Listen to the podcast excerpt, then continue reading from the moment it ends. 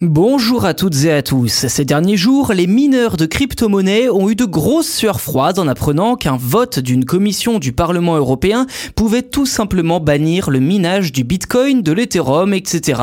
de l'ensemble de l'Union européenne. Et le moins que l'on puisse dire, c'est que le vote a été très serré. Je vous donne tous les détails dans cet épisode. En fait, tout est parti d'un amendement intitulé MICA pour Market in Crypto Assets, soutenu par plusieurs groupes écologistes de la Commission des affaires économiques du Parlement européen. On y retrouvait notamment le groupe Les Verts et l'Alliance libre européenne, l'Alliance progressiste des socialistes et démocrates et le groupe Gauche unitaire Europe, Gauche verte nordique. Bref, des partis politiques, comme vous l'avez compris, plutôt classés à gauche sur l'échiquier politique.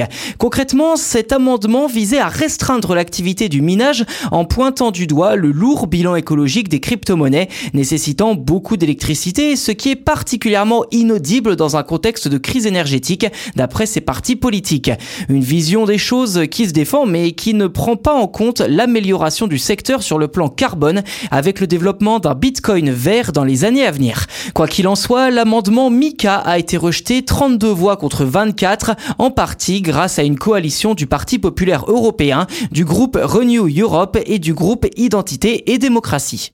Si l'amendement avait été adopté, eh bien l'impact aurait été immédiat pour les sociétés spécialisées dans le minage des crypto-monnaies en Europe, forcées à terme de déménager dans des pays plus favorables comme les États-Unis, leader du minage dans le monde, depuis que la Chine a quelque peu encadré d'une main de fer cette activité il y a un an. D'ailleurs, aux États-Unis comme en Russie et en Europe, un certain nombre d'opposants au Bitcoin commencent à se faire entendre. Si l'on s'attarde sur l'Europe, eh bien le chef de file de ce mouvement de défiance n'est autre que le Suédois Eric L'un des vice-présidents de l'autorité des marchés financiers. En Russie, c'est carrément la banque centrale qui avait recommandé à Vladimir Poutine il y a quelques mois d'interdire le minage des crypto-monnaies. Et si le refus de cet amendement au Parlement européen est un répit immédiat pour le secteur, les partis écologiques ont bien l'intention de revenir à la charge lors d'un vote au Parlement qui impliquera cette fois les 705 députés européens.